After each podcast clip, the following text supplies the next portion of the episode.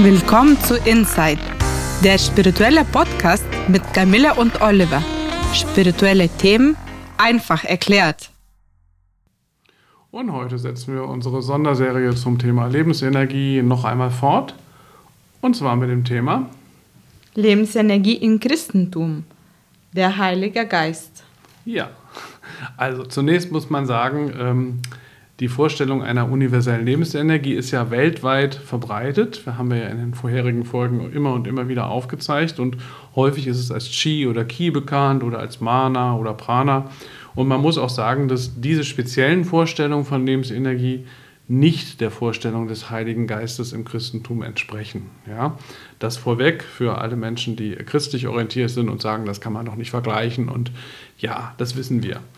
Äh, trotzdem, es bestehen Parallelen und man könnte sagen, der Heilige Geist ist, wenn man so will, der energetische Aspekt im Christentum, anders als Ki und Prana, aber hat auch was davon. Man bedenke das Pfingstgeschehen, auf das wir später noch eingehen wollen und in dieser Dreiheit, ne, Vater, Sohn und Heiliger Geist, ist eben auch diese Energie so ein bisschen präsent.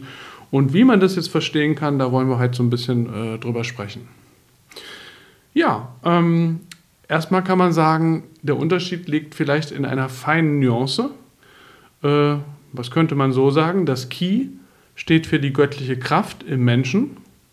Der Heilige Geist steht für die Kraft Gottes im Menschen. Und wo liegt der Unterschied? Ich finde es ziemlich gleich. Ja, das ist, man könnte sagen, es ist spitzfindig. Aber man kann das schon in diese feine Nuance auch ein bisschen erklären und ausführen. Ich will das mal versuchen zu tun, weil ich sage jetzt einfach mal, ähm, den Christen, den meisten ist das sehr, sehr wichtig, dieser, dieser Unterschied. Also der Begriff göttliche Kraft hat ja als Hauptzielpunkt das Wort Kraft. Und die ist im Menschen und äh, dann geht es um den göttlichen Teil dieser Kraft im Menschen. Hm? Und da steht erstmal von der Formulierung her steht ja der Mensch im Mittelpunkt und die Kraft in ihm. Und dann wird noch gesagt, es gibt auch einen göttlichen Anteil an dieser Kraft. Ne? Also wenn man eine Prioritätenliste machen würde bezüglich des ersten Satzes, dann wäre die erstens der Mensch, zweitens die Kraft und drittens der göttliche Anteil daran. Bei dem Begriff Kraft Gottes, wie im zweiten Satz, mehr zum christlichen Verständnis äh, hinführt, haben wir als Hauptzielpunkt das Wort Gott. Ein Substantiv wie Gott ist immer stärker als ein Adjektiv, wie göttlich. Und es geht hier um Gott und um seine Kraft und dass diese auch im Menschen zu finden ist, als Heiliger Geist. Und wenn man äh, bezüglich dieser Formulierung eine Prioritätenliste machen würde, dann sehe die so aus. Erstens Gott, zweitens seine Kraft, der Heilige Geist und drittens der Mensch, der diese Kraft auch in sich hat. Es kommt also sozusagen um so eine Prioritäten und feine Nuancen an in diesen beiden Sätzen, die aber äh, insbesondere für den christlichen Glauben ja re relativ relevant ist. Und dann ist eben einfach, eigentlich geht es um die Frage, was man als wichtiger setzt, Gott oder sich selbst. Hm? Und ähm, man kann ja Gott äh, äh, als wichtig setzen und sagen, und ich glaube an ihn oder beziehe mich auf ihn. Man kann auch sich selbst als wichtig setzen und sagen, ich beziehe mich auf Gott. Es geht um die Reihenfolge, in der man das tut, sozusagen. Ne? Ja, der Begriff der Heilige Geist hat seine Wurzeln im Begriff Ruah oder Ruach.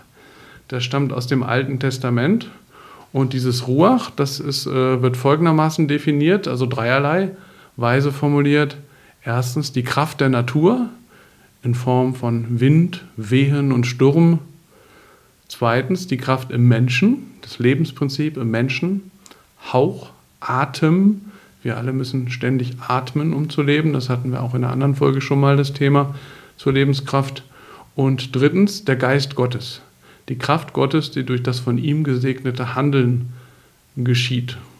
Gesegnet. Zu der, zum Thema Segen haben wir auch eine frühere Folge mal gemacht. Ähm, das ist auch ein sehr spannendes Thema. Äh, ja, in der Bibel wird von der Ausgießung des Heiligen Geistes berichtet, so wird es genannt, und zwar zu Pfingsten. Und das Pfingstfest ist im Christlichen das Fest, das in der größten Nähe zum Heiligen Geist steht. Und so kann man sagen zur Lebenskraft. Und in der Bibel können wir lesen, ähm, als der Tag der Pfingsten erfüllt war, waren sie alle beieinander an einem Ort. Und es geschah plötzlich ein Brausen vom Himmel wie eines gewaltigen Windes und erfüllte das ganze Haus, da sie saßen. Und es erschienen ihnen Zungen zerteilt wie von Feuer, und er setzte sich auf einen jeglichen unter ihnen, und sie wurden alle voll des Heiligen Geistes und fingen an zu predigen in anderen Zungen, wie der Geist ihnen gab, auszusprechen. Ja, dieses in Zungen reden, was ist da eigentlich äh, mit gemeint, äh, wenn man den Heiligen Geist empfangen hat? Das ist ganz interessant. Ähm, manchmal wird es interpretiert als in Sprachen die man gar nicht gelernt hat, ne? wie so eine Erweckung oder so ein übersinnlicher Moment, wo man auf einmal eine Sprache sprechen kann, die man gar nicht kennt eigentlich, die man nicht gelernt hat.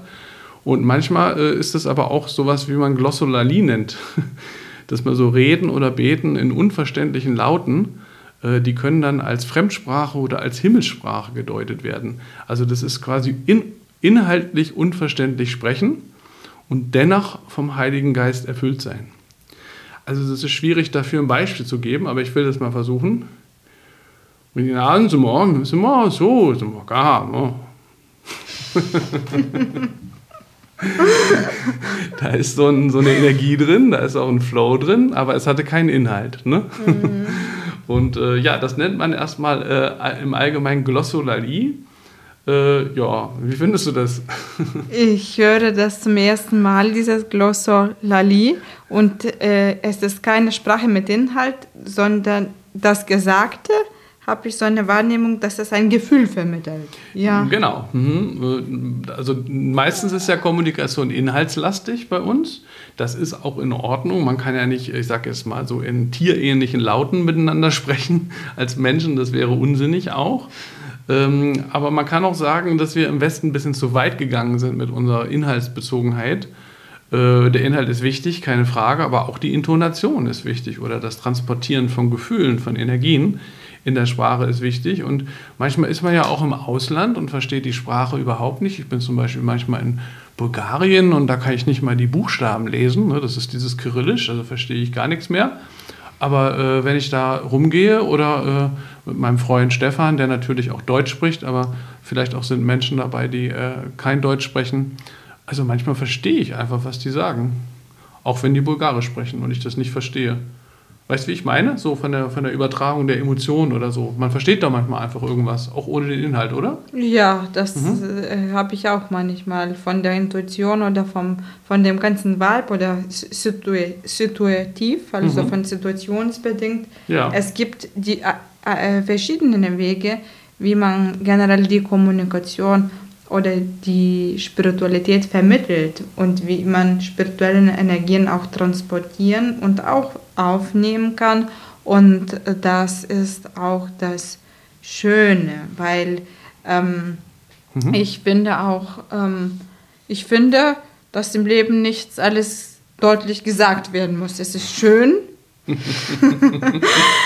es ist schön, wenn ich sage, sagt, ich möchte ein Glas Wein, aber vielleicht hat man als Mensch ein Gefühl, dass das ähm, ja. vielleicht hat Krankenschwester ein Gefühl, dass der Patient Durst hat und kann ihnen auch ein Glas Wasser bringen, ohne dass gesagt wird. Ja, verstehe. Mhm. Oder wie hier halt, dass irgendwas gesagt wird und dass man gerade äh, dadurch, dass man nicht versteht, das gibt Lebendigkeit und Spontanität und erweckt zum Leben, weil gerade lustig ist und man muss, man, in dem Moment lässt man die Kontrolle los mhm. und man muss sich darauf einlassen, was, ja, vielleicht was nicht jedes Mann, jedermann Sache ist. Ja, ich finde das auch sehr wichtig. Es gibt solche und solche Momente. Es gibt äh, äh, Momente, wie du beschreibst. Es gibt Momente, wo man auch Klartext reden muss äh, und ganz mhm. klar auf den Punkt bringen muss, äh, was Sache ist.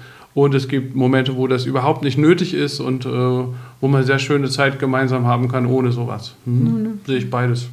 Genauso wie du. Ähm, ja, im Christlichen ist ja die Energie zurück nochmal zu dem äh, Thema Heiliger Geist, ähm, ist quasi der Heilige Geist, aber der Heilige Geist wird immer noch als eine Verkörperung Gottes gesehen und nicht als reine Energie. Das ist den meisten Christen äh, sehr wichtig. Ich habe hier nochmal einen ganz kurzen Auszug aus einem äh, Text von einem christlichen Mystiker, Josef, Sud, Josef Sudbrak, der spricht den Heiligen Geist direkt an, er ruft ihn an. Komm, Heiliger Geist, du bist der Lebensspender, der Tröster, das Feuer der Seele, die lebendige Quelle in uns. Du bist die Liebe im göttlichen Sinne des Wortes. Ja, das ist auch schön gesagt. Und äh, um noch, noch mal auf das Pfingstgeschehen zurückzukommen, wo ja der Heilige Geist auch auftaucht, das wird von vielen Christen auch als der Ursprung der Kirche gesehen, weil, das ist ganz entscheidend, dass die ersten Christen erst nach Pfingsten eine sichtbare Gemeinde wurden.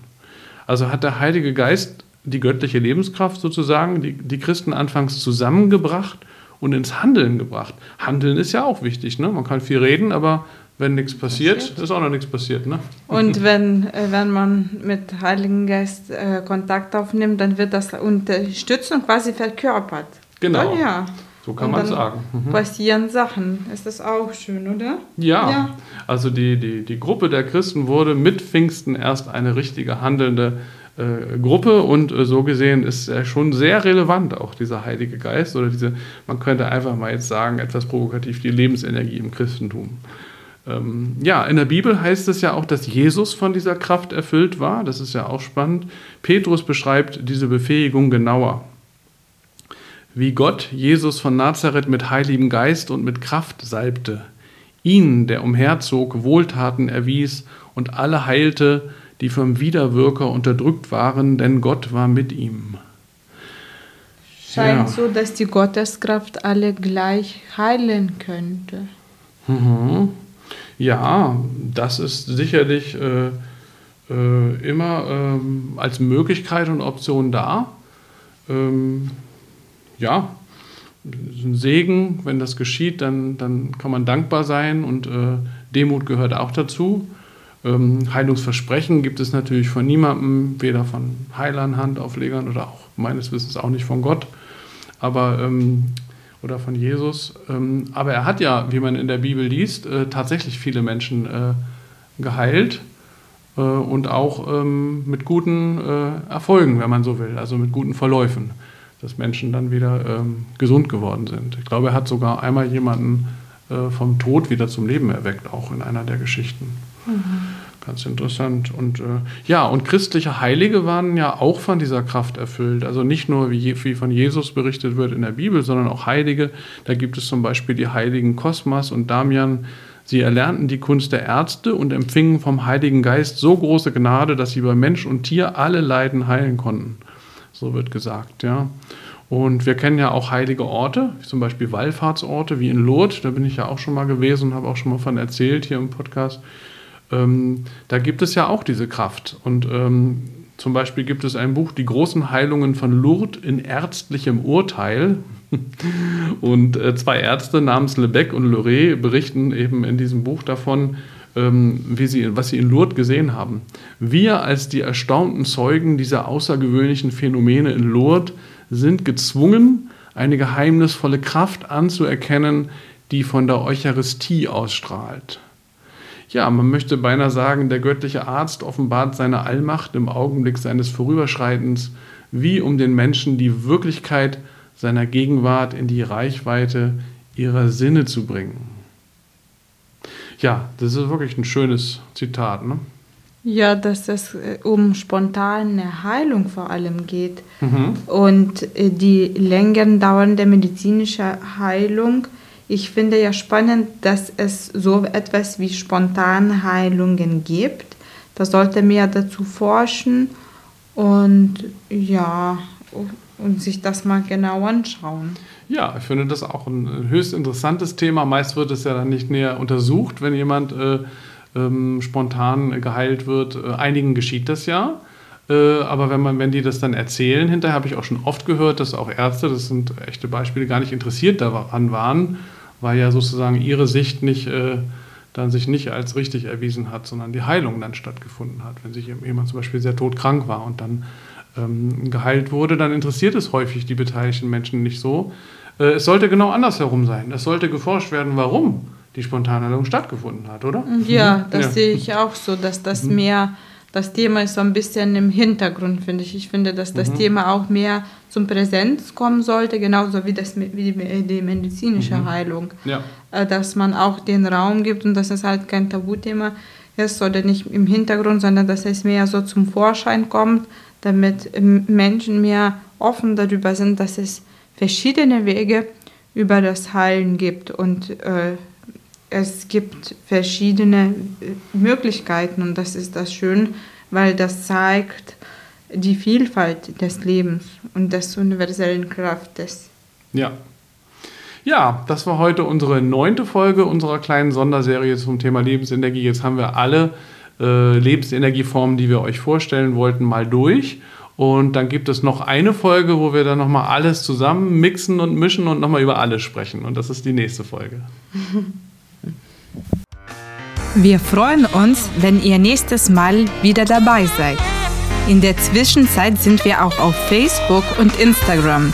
Und wer mehr wissen möchte über Spiritualität Reiki und Soundtherapie, schaut auf www.soundandreiki.de oder www.einfachnurreiki.de.